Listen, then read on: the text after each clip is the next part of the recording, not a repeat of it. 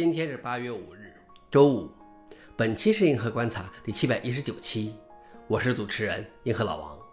今天的观察如下：第一条，GitLab 将归档免费用户的不活跃项目；第二条，Linux 可能会废弃对 DECnet 协议的支持；第三条，Cloudflare 推出后量子实验，为抗量子破解做准备。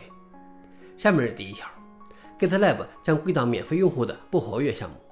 之前有报道称，GitLab 计划自动删除不活跃时间超过一年的免费用户项目，以节省托管费用。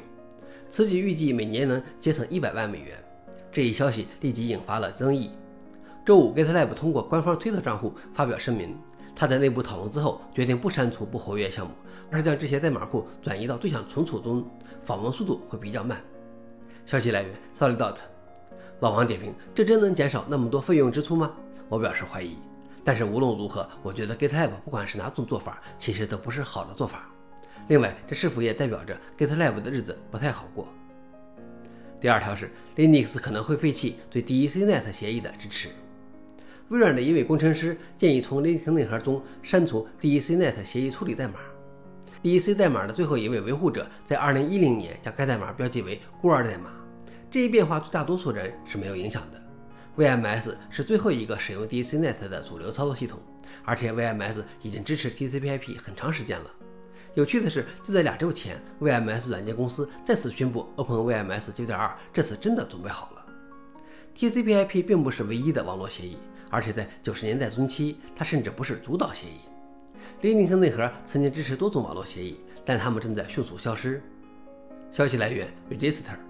老王点评：不知不觉中，那个并不严格符合 OSI 的 TCP/IP 几乎成了唯一选择，而老旧协议们纷纷进入了历史。比如，还有谁记得 Nova 的 IPX 协议呢？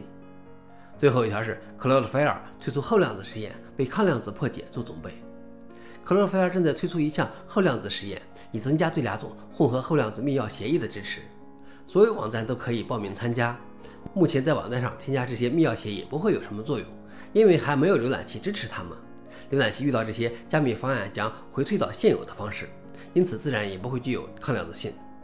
克洛菲尔表示，互联网将在未来几年内向量子加密技术发展，并希望这个测试版能给其客户一个尝试的先机。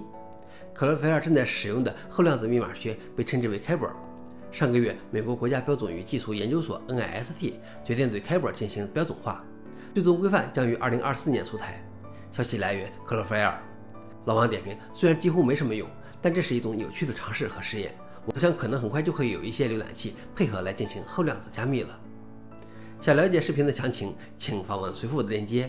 好了，以上就是今天的硬核观察，谢谢大家，我们明天见。